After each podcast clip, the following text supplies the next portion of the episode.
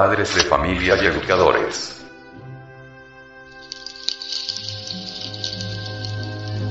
Biblioteca del Sexo. Asociación Colombiana de Centros de Estudios Gnósticos, Antropológicos, Psicológicos y Culturales AAC.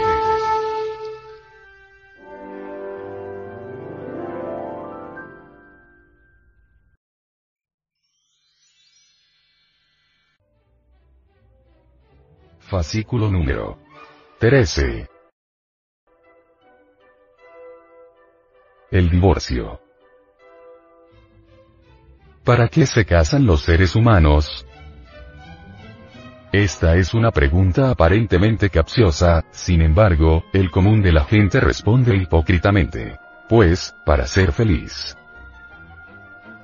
¿Por qué razón el 99% de los matrimonios no son realmente felices? Otra pregunta que aparentemente tiene muchas respuestas. No obstante, estas dos preguntas tienen directa relación entre sí. Sintetizando la respuesta a la primera pregunta respondemos que los seres humanos se casan para saciar sus apetitos sexuales libidinosos disfrazándolos con amor infinito. Las parejas marchitan la hermosa flor del amor en su primera noche de bodas y las subsiguientes, descargando aquel imán que los inclinaba a buscarse y estar siempre juntos cuando eran novios. El sexo es como un imán poderoso que atrae al otro sexo opuesto que también es otro imán. Ambos cargados de poderosa energía electrónica, explosiva, volátil y substancializada. Todo va muy bien de novios porque los imanes están cargados de energía o valores substanciales, cuyos canales de expresión son los besos, las caricias, el tacto de la unión de las manos, las miradas amorosas y las sonrisas cariñosas. Si todo continuara en esta tónica, sería un idilio inagotable, una dicha permanente, una eterna luna de miel, con las delicias y las mieles del amor auténtico. Pero qué distante está la pareja de continuar con esa felicidad. En su primera noche de bodas empieza la tragedia, porque los imanes que son los que proporcionan la atracción y la unión amorosa, se descargan y pierden la fuerza de atracción. Pero no solo en la primera noche de bodas se descargan los dos imanes, sino que estos continúan descargándose noche a noche, una, dos, tres y más veces. Al descargarse los imanes y perder la fuerza de atracción, es apenas natural que la unión amorosa, el anhelo de estar juntos, los tactos de las manos y las miradas amorosas, van desapareciendo comienza a mostrarse el desencanto de parte y parte, todo aquel idilio de antes, aquellos anhelos, aquella dicha, todo va desapareciendo, y se empieza a filtrar la desilusión, el cansancio, el hastío, el fastidio, viene la repugnancia y ambos cónyuges se van tornando insoportables. Vienen después las enfermedades de la mujer en el sexo por el demasiado abuso sexual, ya la mujer comienza a sentir los efectos nocivos de las pastillas anticonceptivas y debe protegerse con otros medios no menos dañinos originando en su organismo horrible consecuencia. Así se inicia el infierno conyugal, el desorden moral de la pareja, porque la mujer ya cansada de utilizar todos los medios anticonceptivos, resuelve más bien a tener los hijos que se vengan. Se inicia el embarazo y viene el primer hijo, el segundo, el tercero, etc. Hasta que se va convirtiendo en una máquina de producir humanoides. Ante esta situación, no queda otro camino que usar cuanto anticonceptivos aparezcan en el mercado, cual más dañino a la salud, a la moral, al pudor y a la dignidad personal se siente convertida en un instrumento de placer, esclavizada al servicio sexual y material de un humanoide llamado marido, esposo o cónyuge.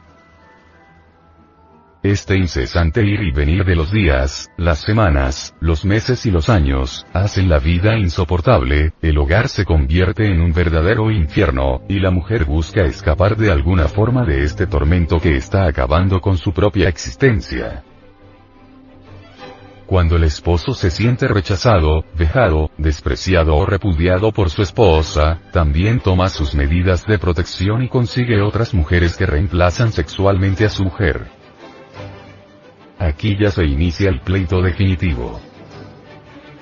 Comienzan las demandas, la separación de cuerpos, la repartición de bienes si es que los hay, el papeleo para el divorcio, los alegatos de los abogados, los cargos y las recriminaciones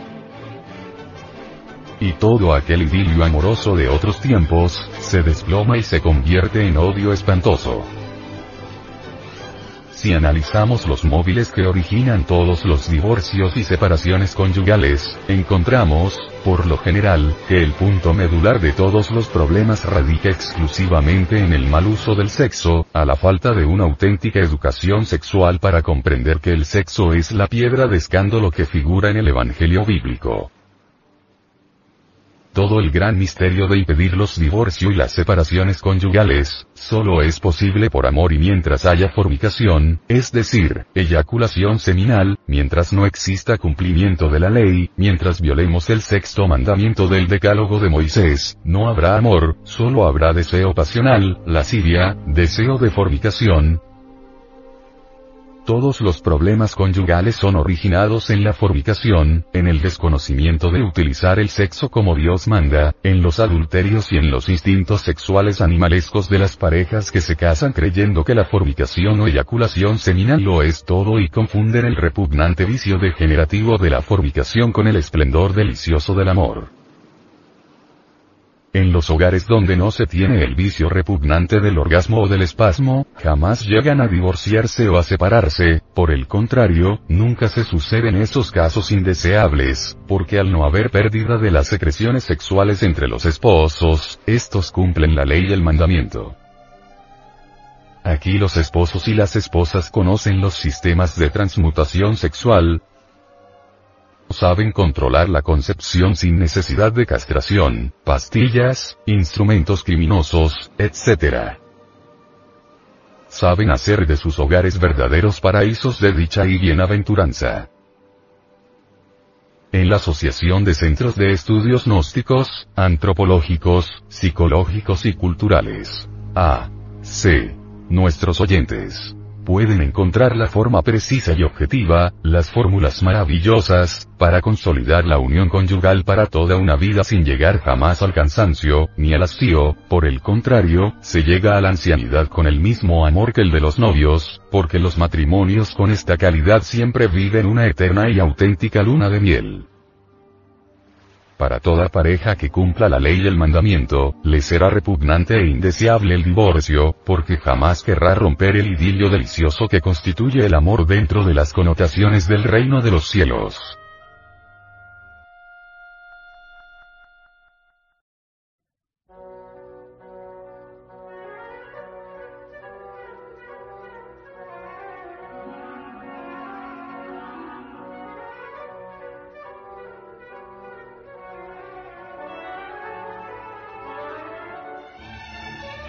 Departamento de Artes Gráficas y Audiovisuales, de la Asociación Colombiana de Centros de Estudios Gnósticos, Antropológicos, Psicológicos y Culturales A.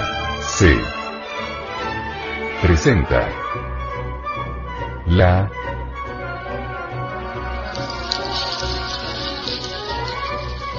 Biblioteca del Sexo.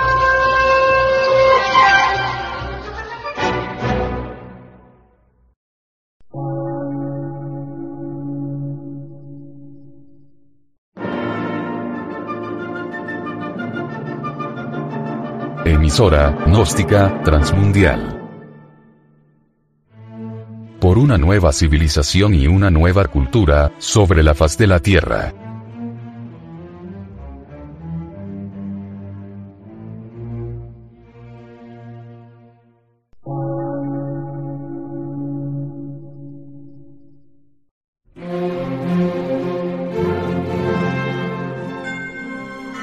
Medio de radiodifusión científico, artístico, místico y filosófico, de la Asociación Colombiana de Centros de Estudios Gnósticos, Antropológicos, Psicológicos y Culturales. A.C.